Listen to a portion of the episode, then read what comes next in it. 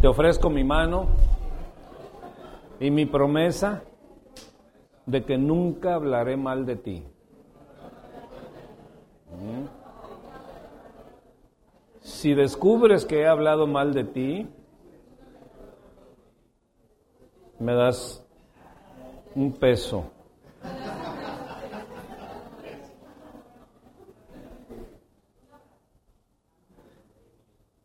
Probablemente te hagas millonario.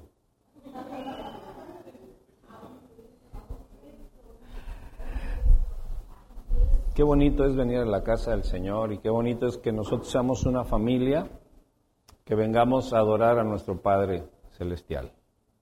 Muy bien.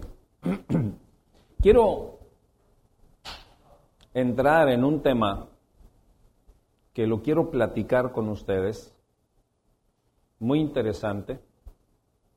¿Cómo opera el tribunal de Dios? ¿Cuántos saben que un día usted se presentará ante el tribunal de Dios? Nomás un amén. Los demás no saben.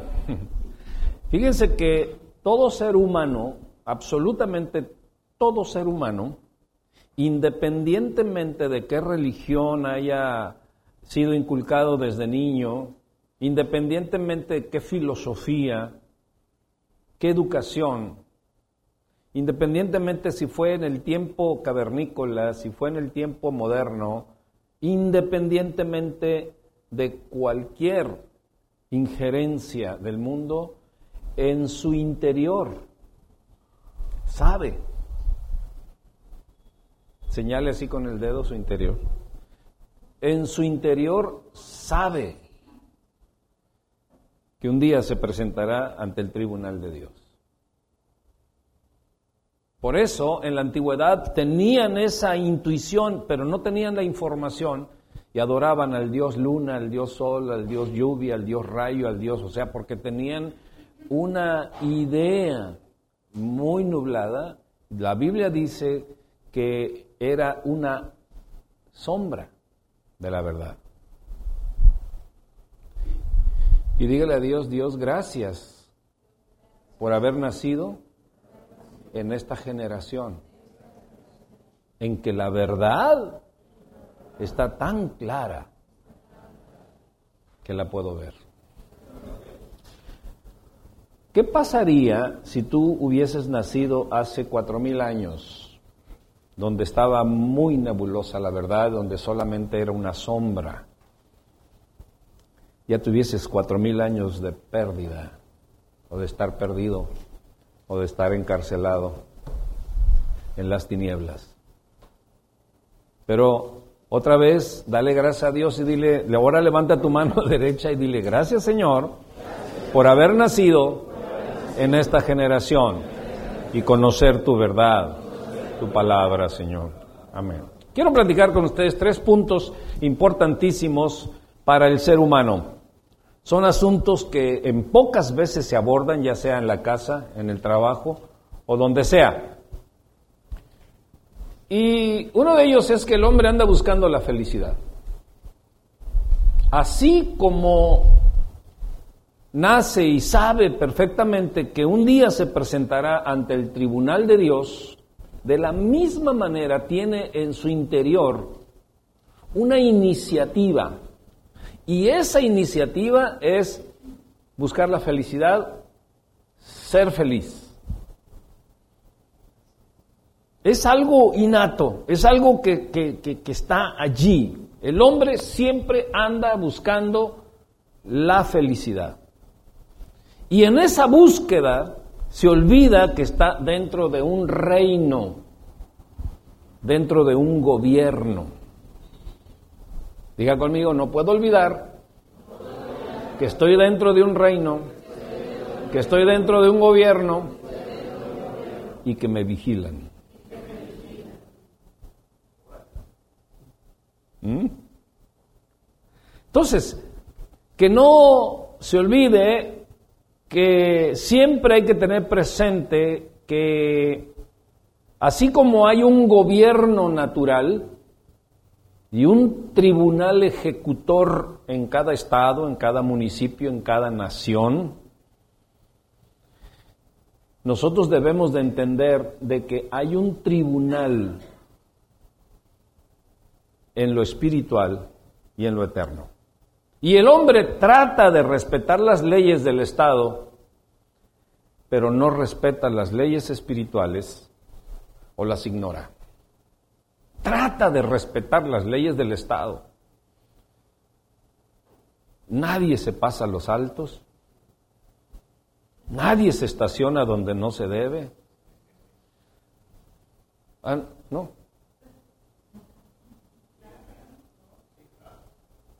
Bueno, por lo menos tratan, ¿verdad? Yo me doy cuenta cuando voy manejando y de, pronto alguien está ocupando un carril de la, de la, calle y lo único que hizo fue poner las, las intermitentes. Se para en pleno carril, nomás pone las intermitentes y cree que con las intermitentes ya se libró de culpa, se libró de todo, ¿verdad? Pero está haciendo algo equivocado, está haciendo algo incorrecto. Pero, ah, pero está poniendo las, las intermitentes. Con eso la libra. Entonces, el hombre trata, trata de respetar las leyes del Estado. Diga conmigo, trata. Otra vez, trata de respetar las leyes del Estado. Pero imagínate, si no respeta las leyes del Estado, ¿usted cree que respetará las leyes espirituales?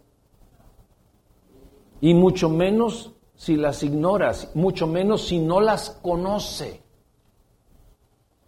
Entonces, déjame decir que el hombre, el ser humano, tú y yo, seas hombre, seas mujer, seas niño, seas anciano, sea lo que sea, pasarás más tiempo en tu espíritu que en tu cuerpo. ¿Por qué? Porque tú eres espíritu, no eres cuerpo. Con quien yo estoy platicando es contigo el espíritu. No estoy platicando ni con tus cejas, ni con tus manos, ni con tus orejas, Estoy platicando contigo el ser espiritual que habita en ese cuerpo. Y déjame decirte que tú pasarás la eternidad como espíritu, porque el cuerpo se acaba. Yo apenas hace dos años tenía 28, ya tengo 30. ¿O no, Juanito? Somos de la edad, más o menos. No, no, no, no, es cierto, no es cierto. Él es más grande.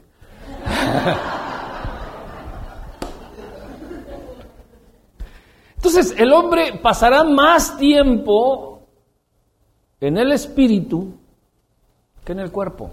Dígalo otra vez. Y es necesario, es necesario que conozca las leyes del espíritu más que las del cuerpo.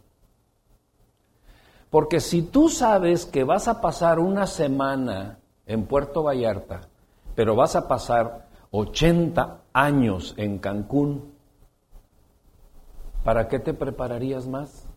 ¿Para Puerto Vallarta o para Cancún?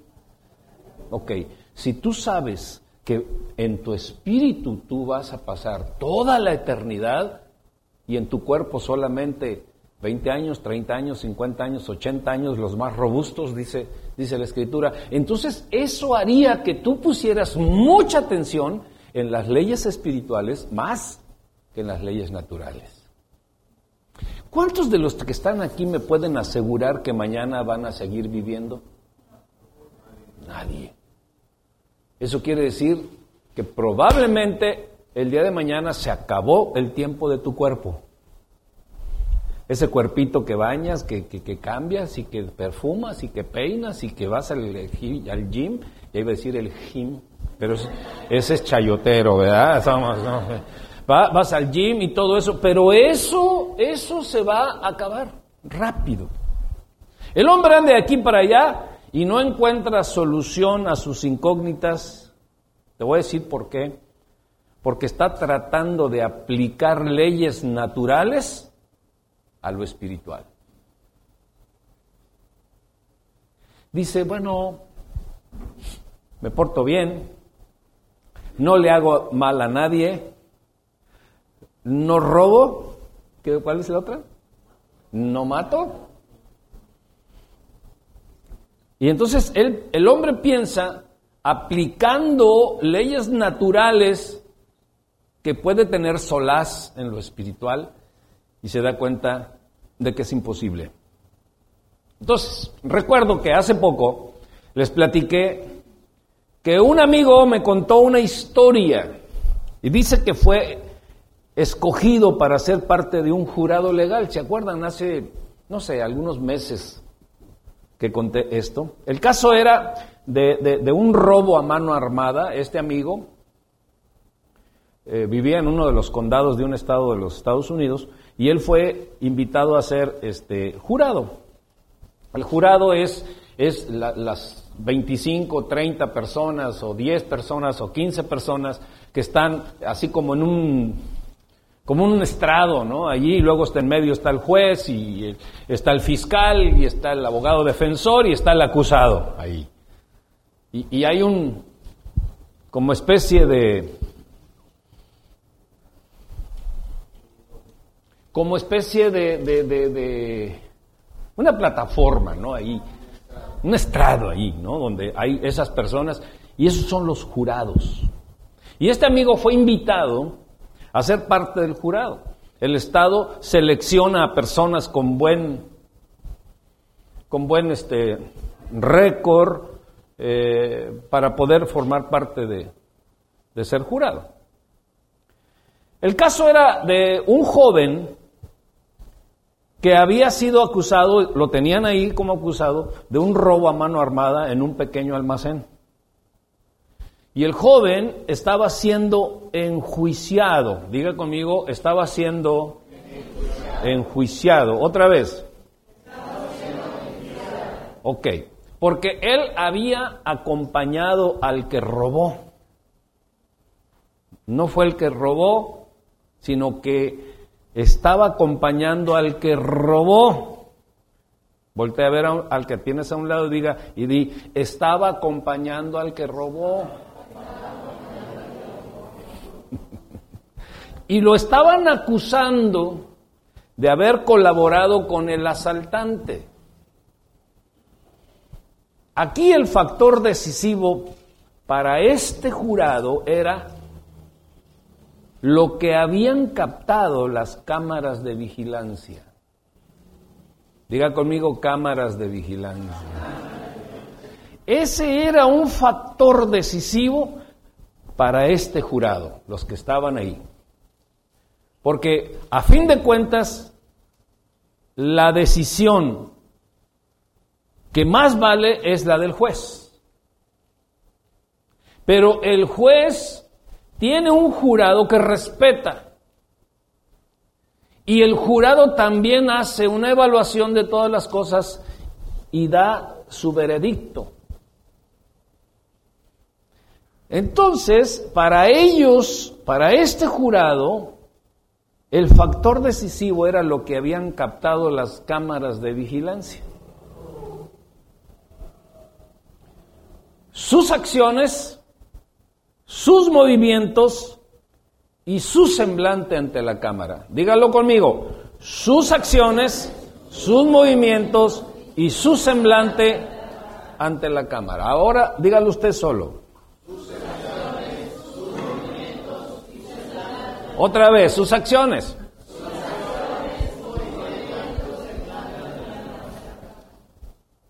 Tres elementos interesantes analizados ante la Cámara sus acciones, sus movimientos y su semblante. Cuando la esposa te dice, mi amor, ya no me has dado para los zapatos, su, su acción, su movimiento y su semblante lo delata. Otra vez, sus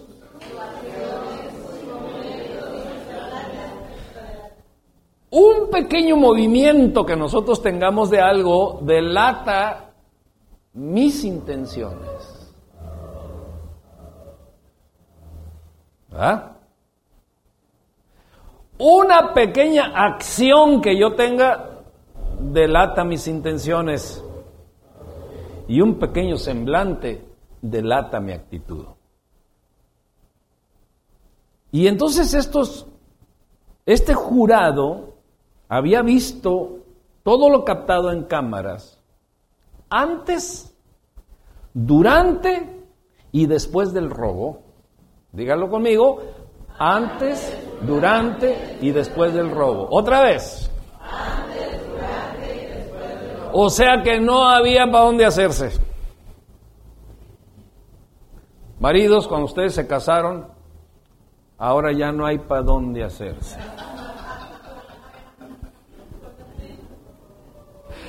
Otra vez, antes y eso que las cámaras habían captado antes, durante y después del robo, lo delataban. Y seguro era culpable. Diga conmigo, y seguro era culpable. Ahora ustedes solitos así. Como kinder. Una vez me acuerdo que estaba haciendo este tipo de exposición y, un señor este, se levantó enojado y dijo, yo no quiero venir al kinder. No es tanto que, queramos esa situación, sino que lo que yo quiero, lo que Dios quiere es que tú y yo entendamos, pero así con, claridad, lo que Dios está tratando de decirnos esta mañana. Él, claro, este joven, claro, insistía que no sabía que el hombre que entró al almacén iba a robar. Diga conmigo, ah. Él decía, yo no sabía que este hombre, este compañero, este amigo mío, iban, y las intenciones que él traía yo no las sabía, yo no las conocía, yo no sabía que él iba a entrar a robar. Ah. Y muchas veces así nos comportamos nosotros. Mire, en el fútbol, ¿a quién le gusta el fútbol? Ok. Sí, porque el de Estados Unidos es handball, no es fútbol. El fútbol americano. Este, ¿usted ha visto los partidos de fútbol? Un saludo a todos mis amigos de Estados Unidos, aquí me están viendo en la cámara. Cuando alguien le mete un patín por detrás al jugador, pero levanta las manos. ¿Qué está diciendo cuando levanta las manos? Yo no fui. Pero lo captó quién? La cámara lo captó. Pero es tan cínico que todos, o sea, todos, ¡pum, pum! Yo tengo las manos acá arriba.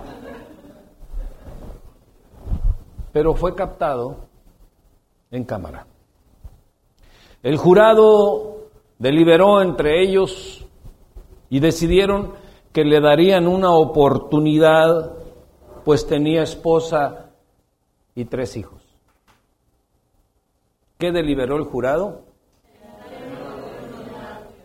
Que le iban a dar una oportunidad. Usted ha escuchado cuando Ahora está muy de moda, ¿no? En, los, en, los, eh, en los cumpleaños de los niños y todo, que, que luego cuelgan una piñata, ¿no? Y empieza, le dan el, el, palo a un niño y empieza la, cantadera, ¿cómo va?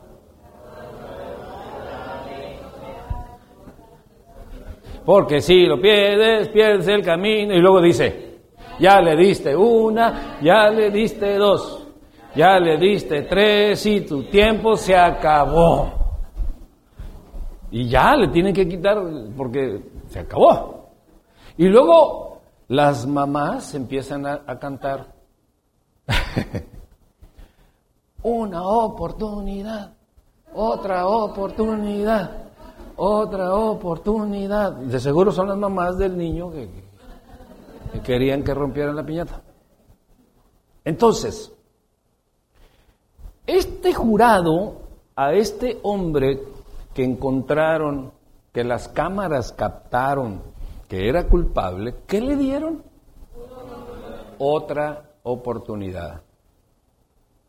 Levanta su mano derecha y di, di conmigo, por favor, yo quisiera ser digno de otra oportunidad. ¿Otra vez? ¿Otra vez? Muy bien, muy bien. Este jurado deliberó que había que darle una oportunidad porque, ¿qué cosa? Porque tenía esposa y tenía tres hijos. Toda esta actividad ocurrió en una sala de tribunal. ¿Dónde estaba? En una sala de tribunal donde se rindió un veredicto. Diga conmigo, veredicto. Se rindió un veredicto. Y en ese lugar, en ese tribunal, no hubo gritos, no hubo clamores, ni hubo luchas físicas. Porque si se hubiese llevado todo este tipo de cosas y, de luchas y de gritos y que otra oportunidad y que ya le diste una, ya le diste tres y que tu tiempo se acabó y todo ese tipo de cosas, de seguro hubiese llegado, entrado seguridad, policía y hubieran metido a la cárcel a quienes se atrevieran a hacer eso. E, eso no se hace en un tribunal. En un tribunal solo se trata de presentar evidencias hacer una petición, responder a las acusaciones y otros procesos legales y luego viene la sentencia, el veredicto. Y el resultado fue que se rindió un veredicto que era consistente con las peticiones que se estaban ofreciendo y diga conmigo, se hizo justicia. Se hizo justicia. Sabe que con usted y conmigo se va a hacer justicia. Diga usted, gracias Señor, porque se va a hacer justicia. Otra vez, repítalo. Se va a hacer justicia. Entonces usted de esta vida va a salir bien ajusticiado. De eso estoy seguro. Nadie se escapa usted y yo saldremos bien ajusticiados. Voltea a ver al que esté a un lado dile, ¿cómo te va? ¿Cómo te va a ir? ¿Tú crees que te va bien? el juez y el tribunal, el juez y el tribunal apelaron a la misericordia por este joven y decidieron darle una oportunidad para enmendar su camino. ¿Para qué le dieron la oportunidad? ¿Y por qué menciono esto? Bueno, porque así como hay un protocolo en, en, un tribunal de la tierra, así hay un protocolo en el tribunal del cielo. Igualito. ¿De dónde copiaron los tribunales de la tierra? De los tribunales del cielo, que describe la escritura, que describe la palabra.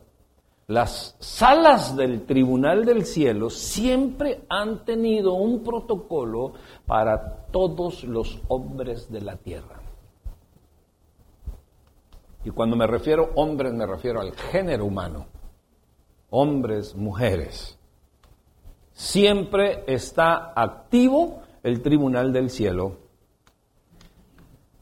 las actitudes, los sentimientos y el camino que caminas están siempre siendo grabados en cámaras sobrenaturales y llevado a la corte del cielo.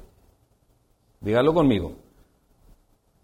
Las actitudes, los sentimientos y el camino que caminas está siempre grabado con cámaras sobrenaturales y llevadas a la corte del cielo? ¿Cada cuándo crees? Todos los días. Di conmigo, todos los días y ni nos damos cuenta. ¿Cada cuándo? Todos los días. El creador de todas las cosas dejó ver su corazón en lo creado. Todo está bajo parámetros legales, porque Dios es un Dios de legalidad. Dios es un Dios legal. Nada hace fuera de la ley. Dios es un Dios de leyes, Dios es un Dios de principios y Dios no hace nada fuera de la ley. Dios no hace nada fuera de los principios y Dios no hace nada fuera de la constitución divina. Entonces, todo está bajo parámetros legales los ríos, los mares, los vientos, el sol, la luna, el fuego y por supuesto, por supuesto, debe de estar el hombre bajo los términos legales que Dios ha establecido. El problema es que el hombre no se da cuenta porque está ocupado en el cuerpo. Le preocupa más el cuerpo que el espíritu. Aunque sabe que en el cuerpo va a estar poco tiempo, pero desconoce la cuestión espiritual. Cuando imagínense que el sol se saliera de los términos legales que Dios le ha puesto, ¿qué sucedería? Imagínense que el sol de pronto diga, bueno, le voy a dar una visitadita a la tierra, voy a ir un poquito más cerca, ¿no? A ver. ¿Qué sucedería con la tierra? chicharrón cristiano. O sea, o, que dijera, me voy a salir un poquito y me voy a ir más lejos, nos congelamos. ¿O qué sucedería si a la luna se le ocurre decir, me voy a ir un poquito más cerca? ¿Qué sucedería con el mar? Se desbordaría el mar. 12 horas estaría inundado los continentes y 12 horas estarían secos los mares. O sea, sería un, caos. Todo lo que Dios ha puesto en orden lo ha puesto no necesariamente porque Él quiere que estén en orden, los ha puesto en orden porque hay un propósito para estar en orden. ¿Por qué Dios quiere que tú y yo estemos en orden? Porque hay un propósito. Si tú y yo nos salimos del orden, hacemos un caos. Usted sálgase del orden de su trabajo y ¿qué sucede? Lo corren. Y si a usted lo corren, ¿qué sucede en casa? Tu esposa también te dice, te me vas. O sea, te vuelven a correr. Todo esto genera, es, este, es un chiste pero a veces pasa. Entonces, todo lo que se sale de orden genera un caos. Dígadlo. Todo lo que se sale de orden genera un caos. No, no están aquí. Póngase de pie, por favor.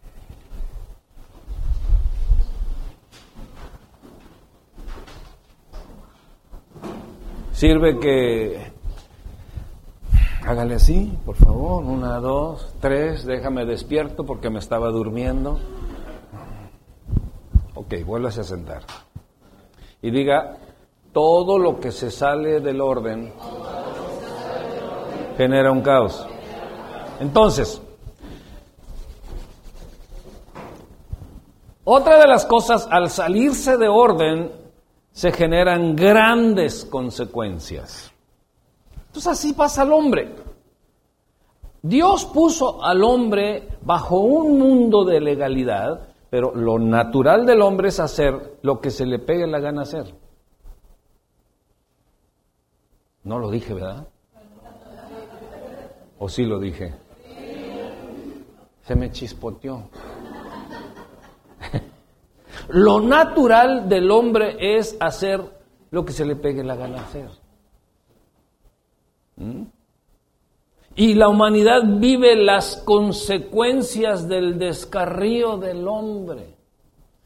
Y es por eso que el hombre es el flagelo de la humanidad y la humanidad es la amenaza del hombre. Deja tu bicicleta ahí afuera y vente a la reunión. Déjala recargada ahí en el muro. Cuando tú salgas de aquí, le salieron alas a la bicicleta. ¿Por qué? Porque alguien se salió del orden y te causó un caos, te causó un mal. Ayer platicaba con una persona y yo le decía que desde que nosotros venimos a la tierra, venimos en pecado y empezamos a actuar de acuerdo al pecado. Y si no, dile a un niño chiquitito, bebito, dale algo y luego dile, dáselo a tu primo, dáselo, ¿se lo da? Y si está sabroso, menos. ¿De dónde aprendió eso? Porque venimos con una naturaleza ya así. Y crecemos en, ese orden. Y cuando vino Cristo Jesús, nos vino a recordar de que Él pagó el precio de nuestro desorden. Voltea a ver al que tienes un lado y dile, ¿qué tan desordenadito andas, eh? Pero pregúntale de, de veras, no tengas miedo.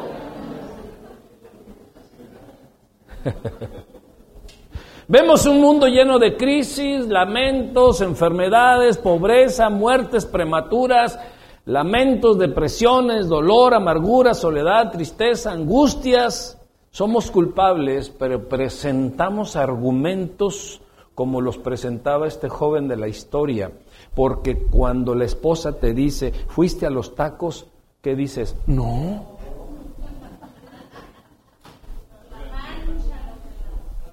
Pero la cámara dice que sí.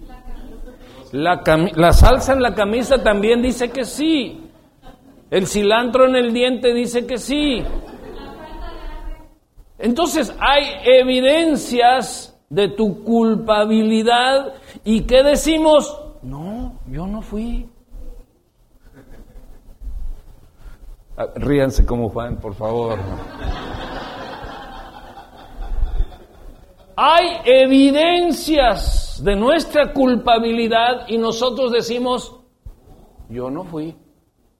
O como en el fútbol, levantamos las manos después de haber metido un patín tremendo. Entonces el tribunal sabía perfectamente que era culpable. Ahí está, mira, ahí está. No, le están surtiendo entre dos, pero dicen, yo no fui.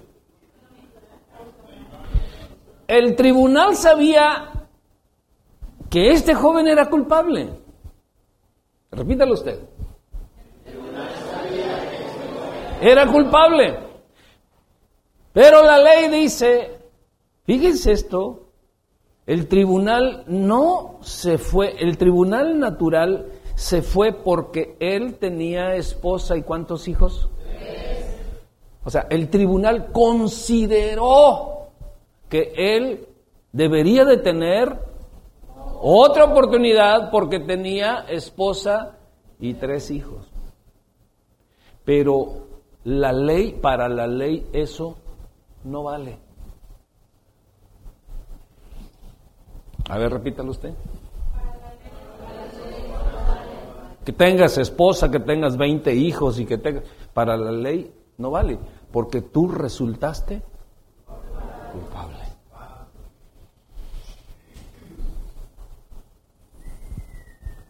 Y también de allá para acá pueden hacerme así.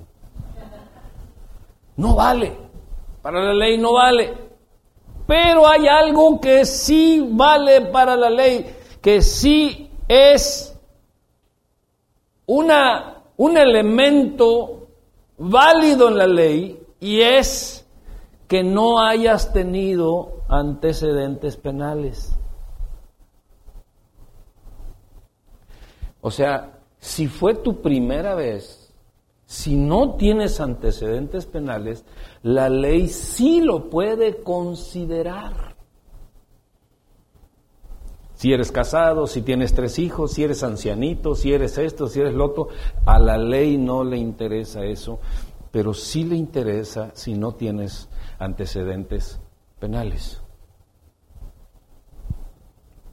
Estoy hoy, estoy muy tranquilo porque quiero que este tema quede bien centrado en tu corazón.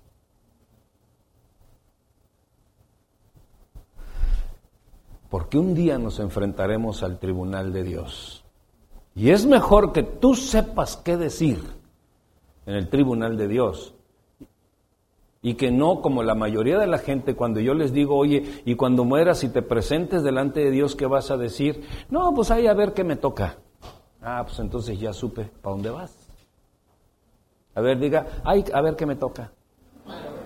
¿Usted está conforme con eso? Ay, a ver qué me... No, sobre todo cuando sabes que las cámaras están trabajando cada cuando, todos los días.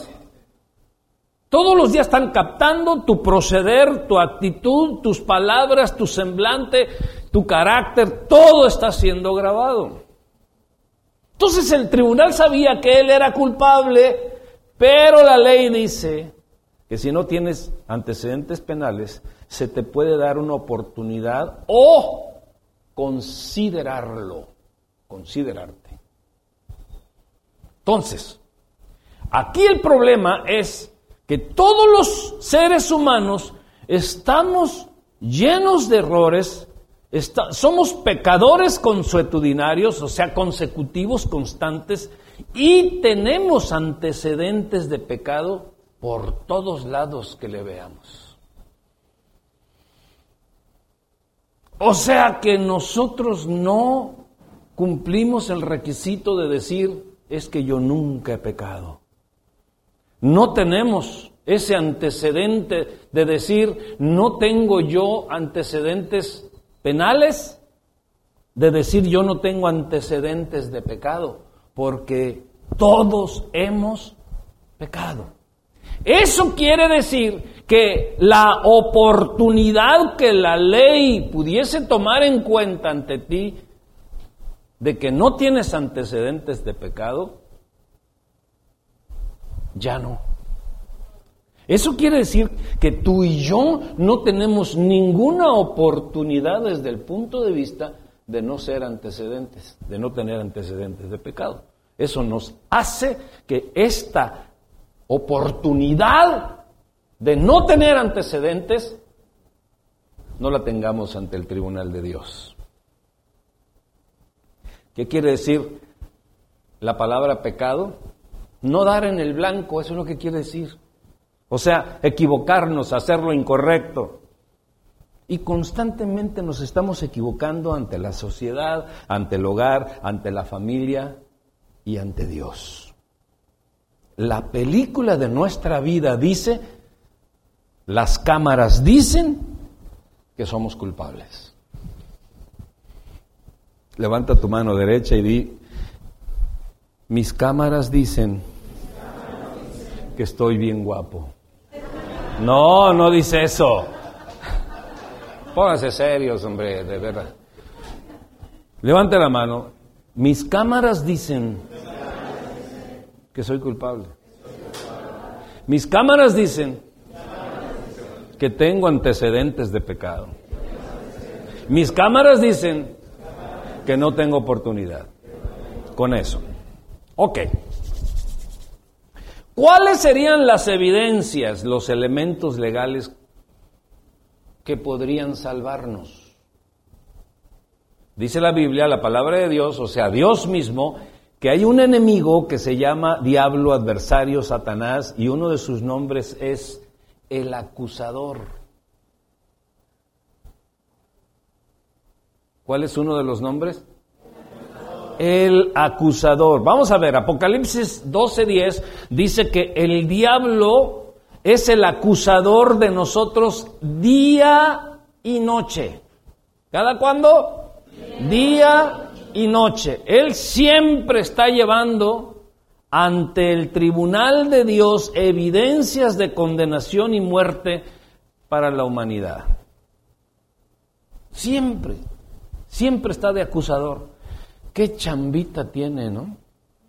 Siempre está llevando evidencias ante el tribunal. O sea que esas actitudes que nosotros tenemos, esas mentiras que echamos, esas cosas desviadas, eh, eh, eso que, hacemos cuando nos comportamos, cuando no hay nadie, cuando nadie nos ve, todo eso lo capta la cámara sobrenatural y es llevado al tribunal.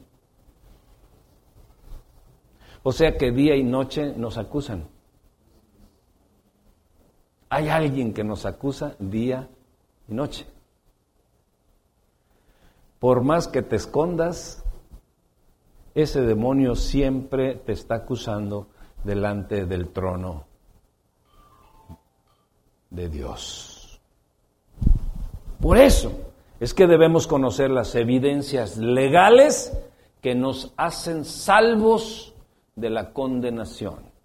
Colosenses 2, del 13 en adelante, dice así, y vosotros, estando muertos en pecados y en la incircuncisión de vuestra carne, os dio vida juntamente con él, perdonando todos los pecados y anulando el acta de los decretos que había contra nosotros, que nos era contraria, quitándola de en medio y clavándola en la cruz y despojando a los principados y a las potestades, los exhibió públicamente, triunfando sobre de ellos en la cruz.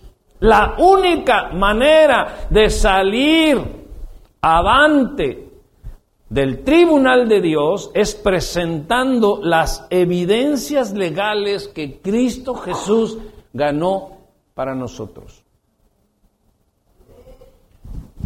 Nadie puede salir victorioso con elementos naturales. Nadie puede salir victorioso con excusas naturales. Nadie puede salir eh, victorioso con esos temas. Nadie puede presentar elementos naturales ante un tribunal espiritual.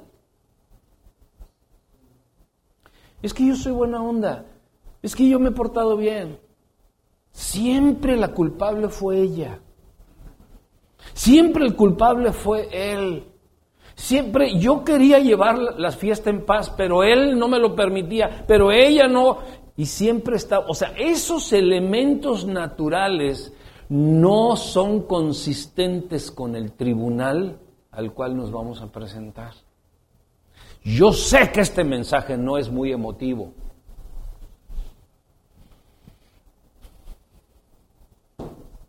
Digan, este mensaje no es muy emotivo pero está dando en el blanco. Y algunos hasta sueño les da. El primer elemento, anótelo, el primer elemento se llama arrepentimiento. Nadie llega a ser salvo, nadie llega a ser redimido, nadie llega a ser libre si no se arrepiente de sus errores. En una ocasión conocí a un actor, también esto lo he platicado en otras ocasiones, él era muy famoso porque había filmado varias películas y conocí a, ese actor y me dijo, ah, que tú eres pastor, ¿verdad? Digo, sí. Y, pronto empezamos a entablar un diálogo con respecto a las cuestiones espirituales. Y le digo, es que tú necesitas un Salvador.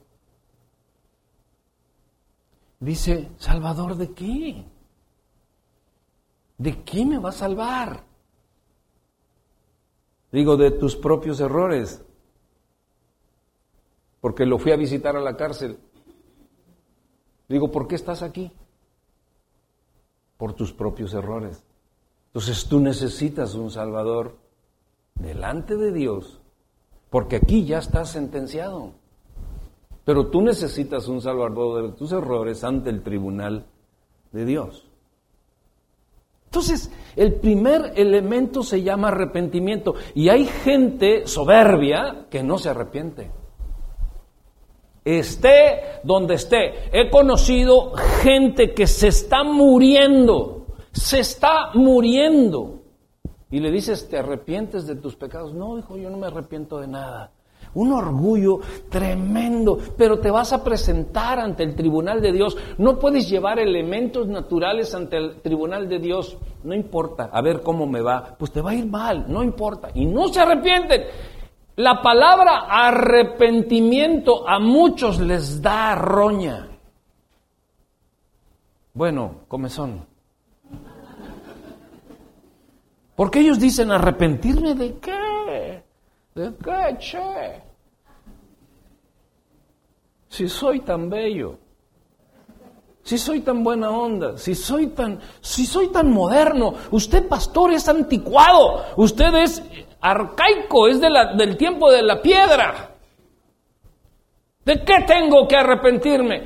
Y ahí es donde se traba el corazón de los hombres porque no entiende que las cámaras lo están captando porque un día se presentará ante el tribunal de Dios. Pero el primer elemento de salvación se llama arrepentimiento.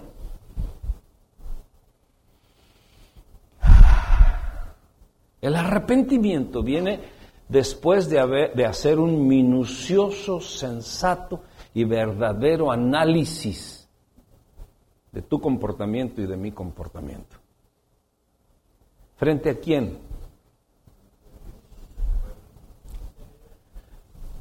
¿No? Frente a ti mismo.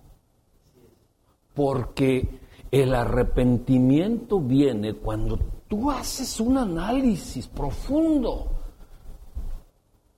de cómo ha sido tu comportamiento, de cómo han sido tus palabras, de cómo ha sido tu proceder de si tú tienes amargura en el corazón, de si tú tienes odio en tu corazón, de si tú tienes sentimientos de venganza, o de, o, de si tú tienes temores o angustias o enfermedades o lo que sea. Se tiene que hacer un análisis profundo contigo mismo de cuál es la situación que tú tienes. Porque normalmente le echamos la culpa a todos. ¿Cómo estuvo la iglesia? No, pues ahora no estuvo bien. Fíjate que el pastor así como que quién sabe qué. ¿Y cómo estuvo la alabanza? No, tres veces se equivocó Jorgito en el teclado. O sea, eh, hacemos nosotros un, un propio balance de las cosas externas y nos es un poco gravoso hacer un análisis, un balance. Por eso cuando nosotros no tenemos tiempo o no le damos el tiempo para hacer un balance de nosotros mismos, nunca vamos a tener una decisión equilibrada de nosotros mismos. No sé cómo lo dije, pero lo dije. Si no le damos importancia al análisis personal de nuestro comportamiento, de nuestro proceder, de nuestras palabras, de nuestras actitudes y muchas cosas más, de lo que comunicamos, de nuestro semblante, porque normalmente muchas veces solo con el semblante estamos comunicando cosas. Si nosotros no hacemos ese análisis personal y profundo de nosotros mismos, nunca vamos a tener un balance correcto. Y si no tenemos un balance correcto, estaremos lejos del elemento principal que se llama arrepentimiento. El arrepentimiento viene después del análisis y cuando Dios ve que estás haciendo un análisis minucioso de tu vida, Dios dice, vas correcto, vas bien. Cuando tú dices, wow, creo que mi comportamiento no ha sido el, el adecuado, Dios dice, va, sigue, sigue, porque te quiero otorgar el arrepentimiento, porque el arrepentimiento no está en la mano del hombre. Escúchenme, el arrepentimiento no está en la mano del hombre, porque si el hombre por sí mismo tuviese el elemento de arrepentirse, no hubiese ningún perdido, todos fueran salvos. Pero el hombre no quiere hacer análisis de sí mismo. No quiere reconocer sus errores, no quiere reconocer su carácter, no quiere reconocer nada. Sin embargo, las cámaras dicen lo contrario. Ahora sí, respire profundo. El día que empiece el análisis correcto no de quién tiene la culpa, sino de el análisis de ti mismo. Diga, el análisis de mí mismo. Cuando empiezas tú con el análisis de ti mismo, vas bien. Diga conmigo, voy a hacer un análisis de mí mismo. Porque Dios dice que si yo hago un análisis profundo de mí mismo, voy bien. Dese un aplauso. La gente llega a estar enfermo, pobre, en soledad, en amargura, sin éxito, sin alcanzar el propósito de la familia o el de ser un buen padre, una buena madre, etcétera, por falta de qué? De arrepentimiento. Porque la misma Biblia dice que el que calla, el que guarda silencio, se le secan los huesos. El que no confiesa su error, el que no confiesa su pecado, se le secan los huesos. Así dice la Biblia. Si tienes bronca con eso, échale bronca a Dios. Así dice. El que se guarda su pecado, el que guarda, el que dice, no es que yo soy como soy y yo eh, no me parezco a nadie y yo no tengo que darle cuentas a nadie, yo soy como soy, se te secan los huesos, se te secan. Ahora, yo, yo hice un, un estudio, un análisis acerca de los huesos y me di cuenta que en México todo mundo tiene más que huesos. Pero aunque tiene más de huesos, a fin de cuentas, los huesos forman parte de lo más importante de tu cuerpo. ¿Te puedes imaginar si de pronto desaparecieran tus huesos del cuerpo? Seríamos una pelota de grasa, de piel y pelos. ¿Cómo, cómo te verías? Ahí andábamos rodando, ¿no? ¿Qué onda?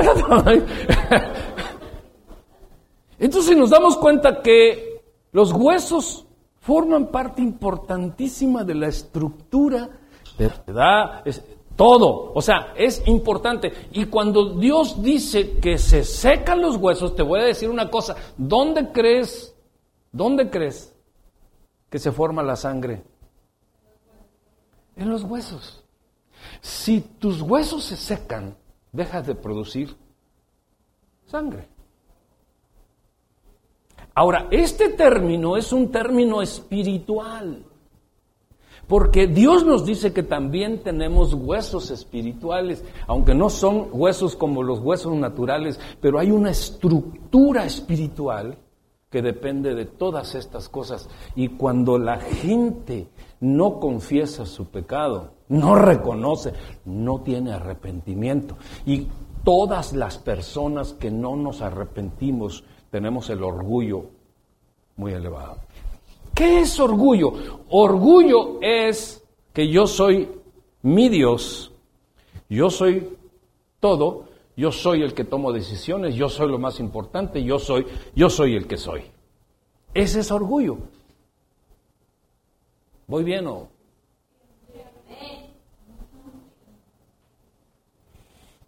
Y una persona orgullosa no le es otorgado, ¿qué cosa? No, olvídense del perdón. El arrepentimiento. Apenas vamos en el arrepentimiento. Entonces, por eso es que Dios dice en su palabra que al orgulloso lo ve de lejos. Un orgulloso de corazón no puede estar cerca de Dios. Dios lo ve de lejos. ¿Por qué? ¿Qué elemento le falta para estar cerca de Dios? Arrepentimiento. Arrepentimiento. O sea, es una palabra que dice todo para nuestra victoria en el tribunal de Dios. Arrepentimiento. Mi análisis, mi conducta, mi forma de ser. Y decir, wow, creo que mi balanza está muy inclinada a esto, esto y esto y esto. Reconozco mi error. Y Dios te otorga arrepentimiento. Cuando viene el elemento del arrepentimiento dado por Dios, eso nos da fuerza para ir y decirle a la esposa, mujer, me equivoqué. Esposo, me equivoqué. Hijos, me he equivocado. Porque el único que te puede dar el poder del arrepentimiento es Dios. ¿Para qué? Para que tú regreses a ser íntegro y no tengas elementos naturales delante de Dios, porque los elementos poderosos, únicos y válidos son los que Dios otorga.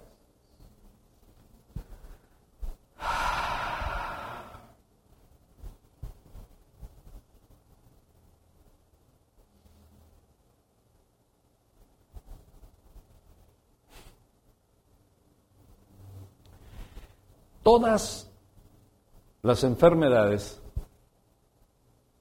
todas vienen al ser humano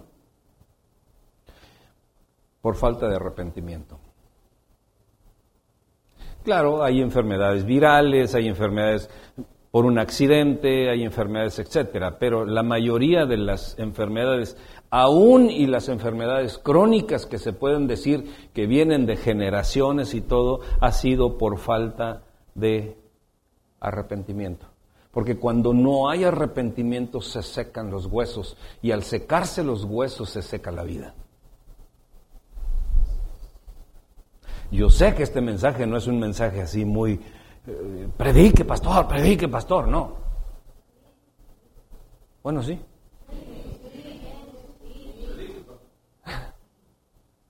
Pero lo que el pastor y el pastor de los pastores quiere es que tú y yo no tengamos ninguna excusa delante de Dios. Diga conmigo, ninguna excusa delante de Dios.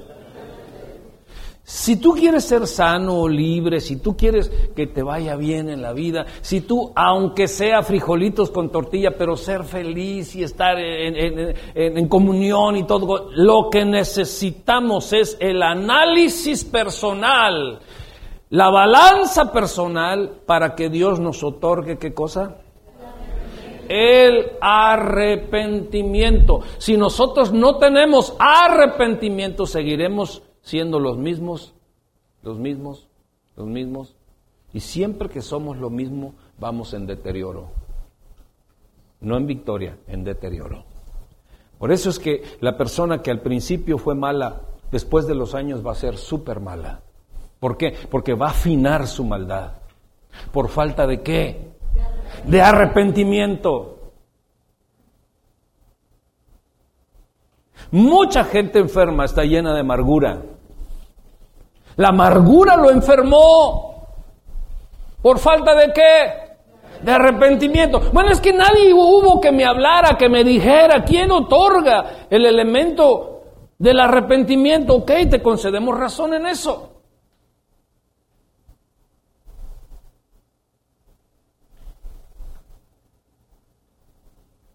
Pero la ignorancia del error que cometiste no te exime de condena. Porque todo error y todo pecado que se comete será enjuiciado. Dígalo conmigo. Será enjuiciado. Pero tenemos la oportunidad hoy en día de que se nos otorgue qué cosa? El arrepentimiento. Probablemente, tanto aquí como en donde nos ven, pueda decir, ay, este señor que tanto insiste en eso, que ya le cambie de tema, ya pase la página.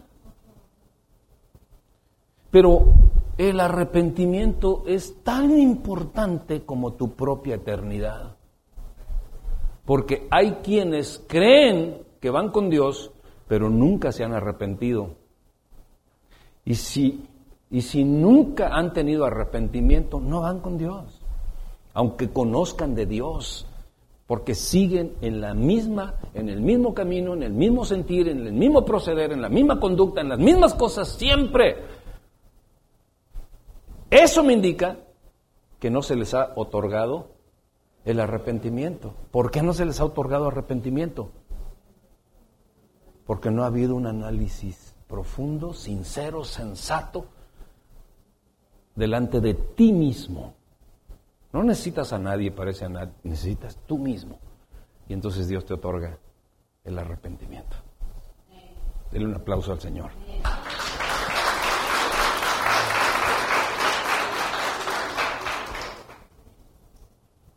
Cuando un hombre, con eso termino, cuando un hombre encuentra y le da la importancia de vida a lo que hizo Cristo en la cruz, entonces se encuentra salvación.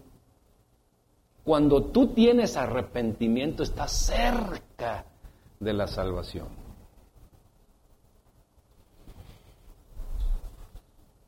Por eso, cuando un, joven fue con Cristo y le dijo, eh, ¿Cuál es el, mejor, el más grande de los mandamientos? Dijo, amarás al Señor tu Dios. Muy bien. Y le empezó a recitar algunos. ¿Qué le dijo el Señor Jesucristo? Cerca estás. ¿De qué? De la salvación. Cerca estás del reino, le dijo. Cerca estás del reino. Porque se daba cuenta el Señor Jesús que su proceder era un proceder de entregarle, ¿qué cosa? El arrepentimiento. Y una vez que tú tienes el arrepentimiento dado por Dios, cerca está la salvación. Diga conmigo, cerca está la salvación. Pero hay muchas personas que se pueden arrepentir y a la vez no reconocer a Cristo Jesús. Hoy sí, fíjate que sí, me, he portado mal, este, he sido así, así, así, y, bueno, pues sí, perdóname mujer, perdóname esposo, perdóname hijos. ok, ¿quién ganó? Monterrey 3, y, o sea, no le damos seguimiento a todo esto. A fin de cuentas, por último, el estado legal de tu corazón ha sido conciliado con Dios y en esto consiste la salvación, en ser redimido, justificado por la misericordia de Dios. Porque el Padre no acepta ningún elemento ilegal en su tribunal. Solo Cristo pudo entrar al tribunal de Dios presentando elementos de vida y justicia para el hombre.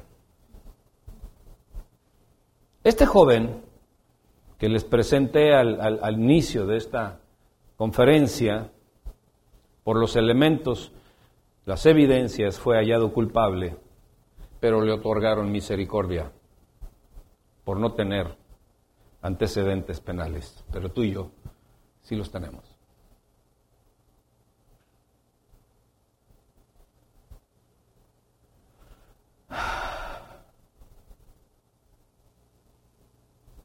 Hay una palabra, hay una palabra que solamente te quiero decir cuál es el, significado de esta palabra y con esto cerramos. Dije que iba a empezar a, terminar o que iba a terminar. Que, que, iba a terminar, ¿verdad? Ok, pero ya dije voy a cerrar. Ya hay esperanza. Diga, voltea a ver al que está a un lado y dile, wow. Ya mero nos vamos. Ya mero salimos de esta cosa que el Señor este que está enfrente nos está diciendo. Es la palabra redarguir. Redarguir. El Señor Jesucristo le dijo a sus acusadores, ninguno de ustedes me puede redarguir de pecado. La palabra redarguir quiere decir, ¿qué quiere? Todos tus argumentos, si yo te redargullo es porque yo tengo un contraargumento o una contraargumentación de tus argumentos. Y muchas veces nosotros tenemos muchos argumentos. Ese señor que está ahí enfrente, si platicara conmigo, si se tomara un cafecito conmigo, yo le puedo presentar muchos argumentos. Sí, puedes presentar muchos argumentos, pero yo te puedo contraargumentar.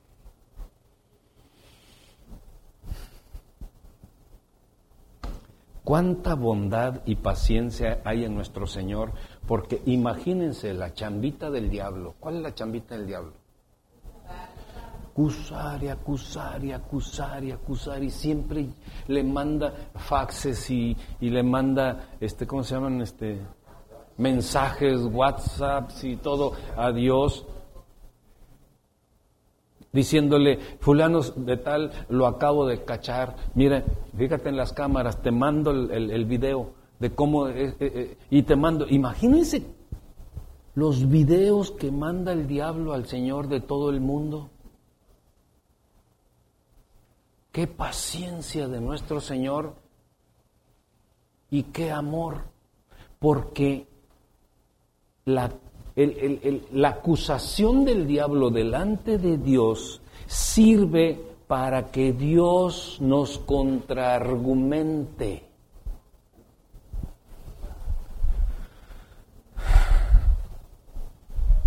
¿Ustedes creen, ustedes creen que, que Dios le permitió, le permitió al enemigo que te esté acusando día y noche, nada más por nada más? No. Dios permitió eso para Él entregarnos a nosotros la contra y nosotros podamos arrepentirnos o podamos nosotros hacer análisis correctos de nuestra conducta y que Dios nos otorgue el arrepentimiento. Y una vez que nosotros tengamos el arrepentimiento otorgado por Dios, decir, Señor, necesito un Salvador. Ya reconocí mi error, ya reconocí tu contraargumentación y ahora sé, Señor, que presentarme ante tu tribunal se requiere de que yo lleve tus argumentos y que yo lleve tus elementos eternos, espirituales, bondadosos, para mi beneficio. Ponte de pie, por favor.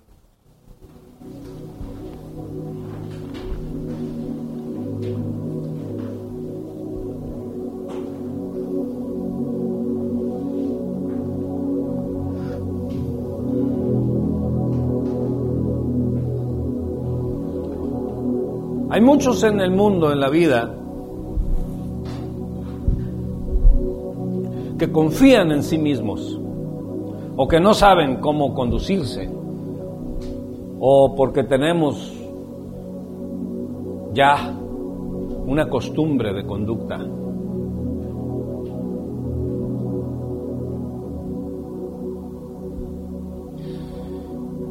Y no conocemos el arrepentimiento.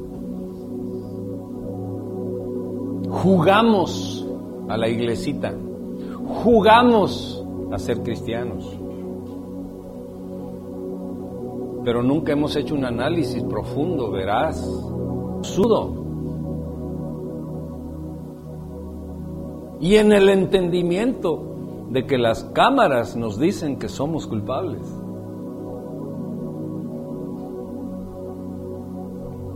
Y nunca se nos ha otorgado el arrepentimiento. Porque una persona que le es otorgada el arrepentimiento, le es otorgada la visión de qué debe de ser lo correcto. Y es por eso que cuando a alguien se le otorga el arrepentimiento, no vuelve a hacer lo anterior. El que adulteró no vuelve a adulterar.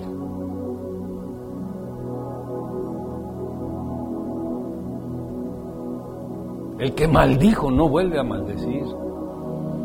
El que traicionó no vuelve a traicionar, porque le fue otorgado el don del arrepentimiento. Y ese es un don sobrenatural. Y ese don sobrenatural no lo puede entender el mundo.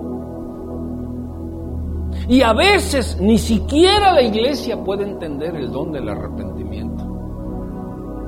Porque no da importancia.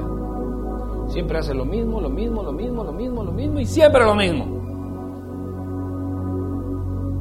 No ha habido arrepentimiento. Y no hay un elemento sobrenatural para él. ¿Cuántos quieren ir al cielo? ¿Cuántos saben que se van a presentar ante el tribunal de Dios? Levanten su mano los que saben que se van a... Ok, ¿y cuántos saben también que las cámaras de Dios han captado cada proceder, cada palabra, cada cosa? Pero ahora la pregunta es esta, ¿cuántos han hecho un, un análisis balanceado, profundo, concienzudo, sin echarle la culpa a nadie, sino un análisis de mí mismo? ¿Cuántos están dispuestos a hacerlo. Si no lo haces, te engañas a ti mismo. Porque yo no te estoy hablando ni de religión, ni te estoy hablando de tradición, ni te estoy hablando de filosofías de hombres. Estoy hablando la verdad. De ti mismo, contigo mismo.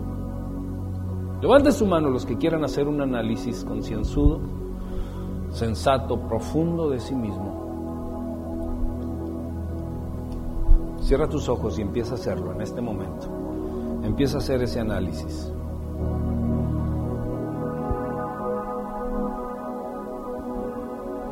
Regrésate un día, regrésate dos días, regrésate un año, dos años, tres años, cinco años, diez años. Regrésate a tu infancia, a tu adolescencia, y empieza a darte cuenta cómo es que empezaste a tener tales o cuales conductas que te hicieron daño y que a la vez pudimos haber hecho daño a otras personas. Pero nunca hemos querido hacer ese análisis profundo y no hemos tenido ni hemos no se nos ha concedido el arrepentimiento espiritual y sobrenatural que hace que mi vida sea transformada para yo empezar a ser una nueva criatura en Cristo Jesús. Levanta tus dos manos y di, Señor Jesús, esta mañana hago un análisis de mi vida y te ruego, Señor, que me otorgues la inteligencia de hacerlo con profundidad, con sensatez, conmigo mismo. Porque yo no quiero ser engañado, ni quiero engañarme a mí mismo, mucho menos quiero engañarte a ti, Señor, porque tú nunca puedes ser engañado. Pero en esta mañana yo hago ese análisis y me doy cuenta por mí mismo que soy culpable. No quiero echarle la culpa a nadie yo soy el responsable de mis actitudes. Yo soy el responsable de mis pensamientos, de mi proceder. Y yo soy el responsable de lo que hay en mi corazón. Yo soy el responsable de lo que ha salido de mi boca, las palabras que han salido de mi boca, los semblantes que he tenido, las malas decisiones que he tomado. Y ahora soy consciente del daño que pude haberle hecho a mis semejantes.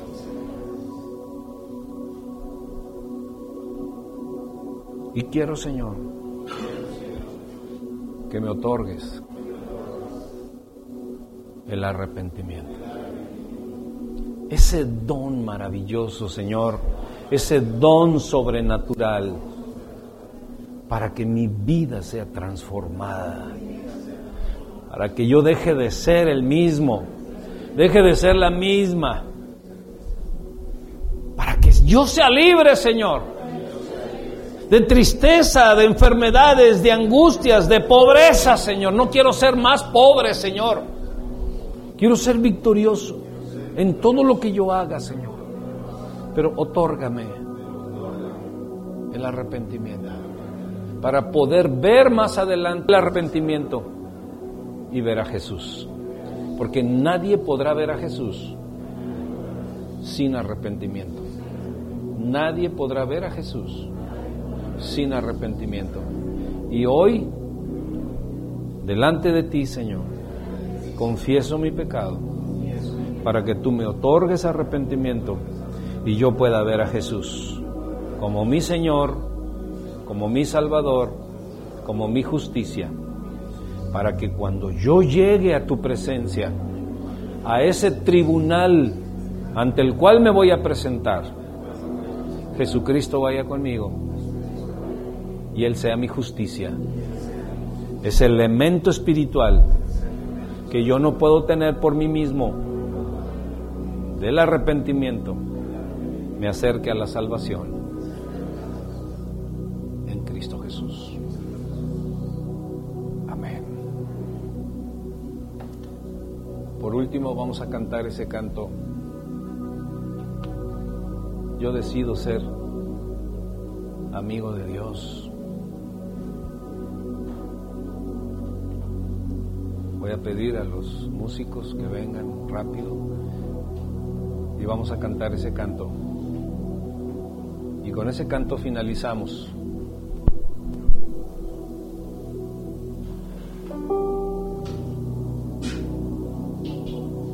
Diga conmigo, Dios es bueno, porque a pesar de mis equivocaciones, siempre está presente para otorgarme su paz su amor y el arrepentimiento.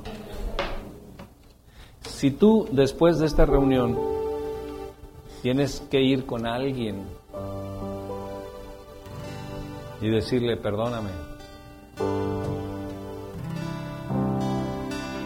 puedes hacerlo. Si la persona te rechaza, tu petición de perdón ya es responsabilidad de esa persona. Pero tú sé libre muestra que el arrepentimiento genuino vino de Dios.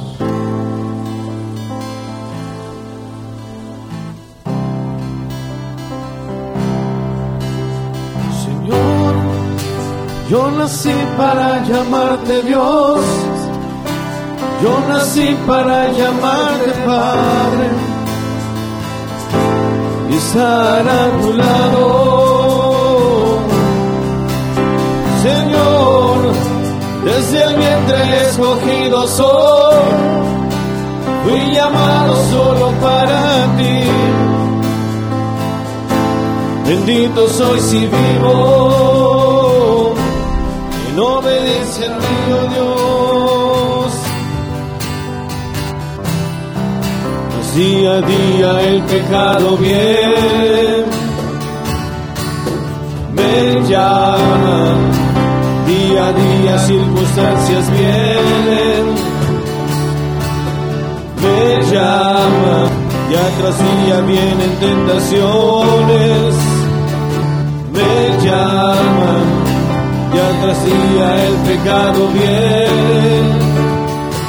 Mas yo elijo a Dios, yo elijo, yo elijo ser amigo de Dios, yo elijo a Cristo día tras día ya moría mi vida, ahora vivo la vida de Dios. Mas yo elijo a Dios, yo elijo ser amigo de Dios. Levanta tus manos. Yo elijo a Cristo día tras día. Yo elijo ya a Cristo moría día tras mi vida, ahora vivo la vida de Dios. Mas yo elijo a Dios, yo elijo ser amigo de Dios. Yo elijo a Cristo tras día, ya moría mi vida, ahora vivo la vida de Dios. Señor, yo nací para llamarte Dios, yo nací para llamarte Padre y estar a tu lado. Desde el vientre escogido soy, fui llamado solo para ti. Bendito soy si vivo en obediencia a ti, oh Dios.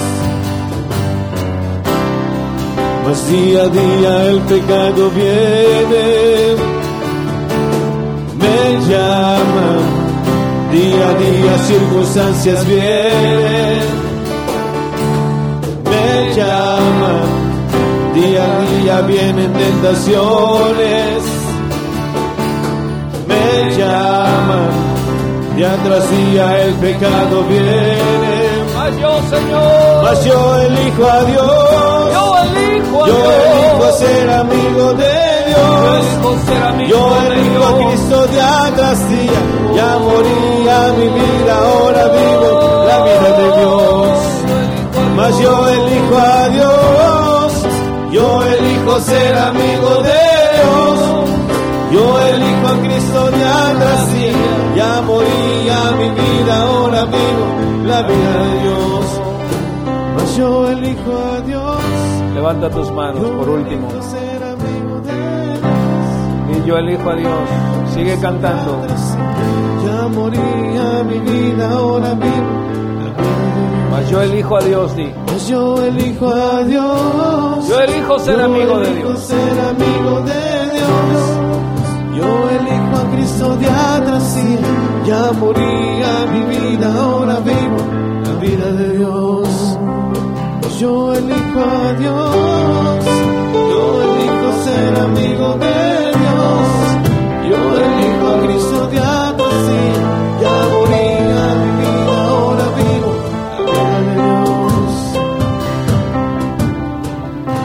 Ahora vamos a hacer un ejercicio final. Vamos a hacer un ejercicio final. Un ejercicio final que da mucho resultado.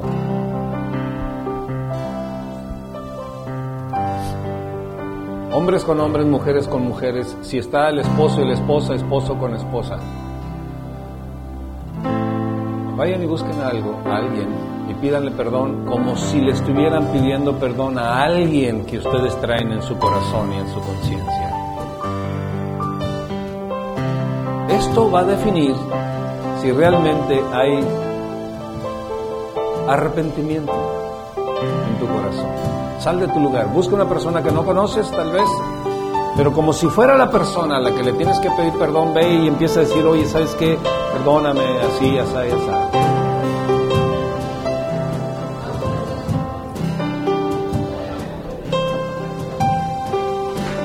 Hágalo, hágalo, hágalo. Es un ejercicio de fe.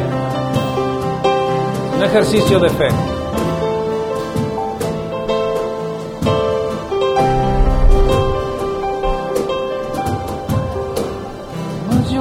Elijo a Dios. Yo elijo ser amigo de Él. Yo elijo a Cristo día tras día, ya vida, ahora vivo la vida de Dios. Yo elijo a Dios, yo elijo ser amigo de Dios. Yo elijo a Cristo día tras día,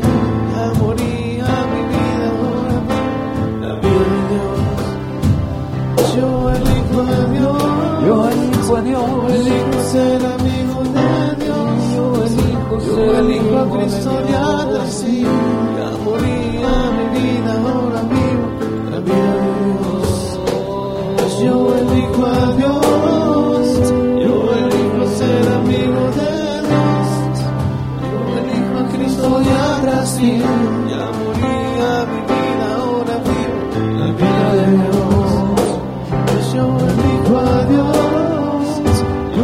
La- Tiene la oportunidad de ahora hacerlo con otra persona. Por favor, si ya lo hizo con su esposa, con su esposo, hágalo con otra persona.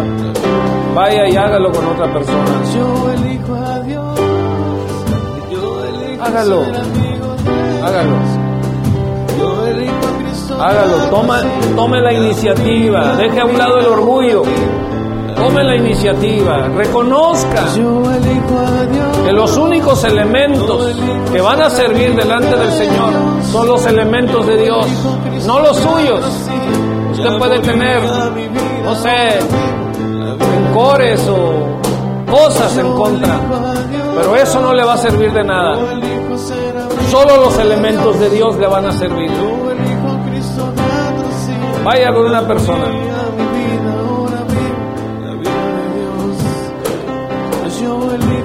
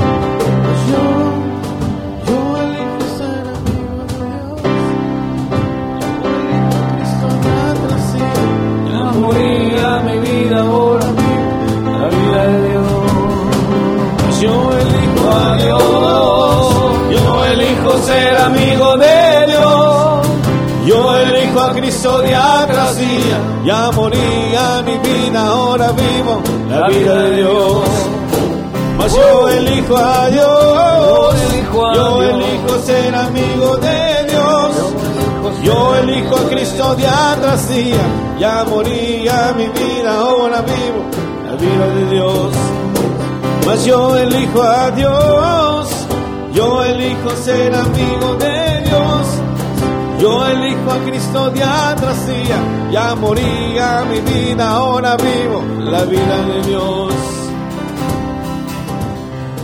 Amén. Ahora para despedirnos de este lugar, no de su presencia, dígale al Señor, Señor Jesús, toma en cuenta lo que hice hoy.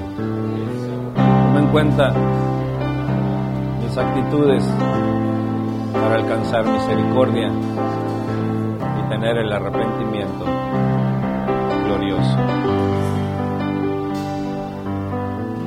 Somos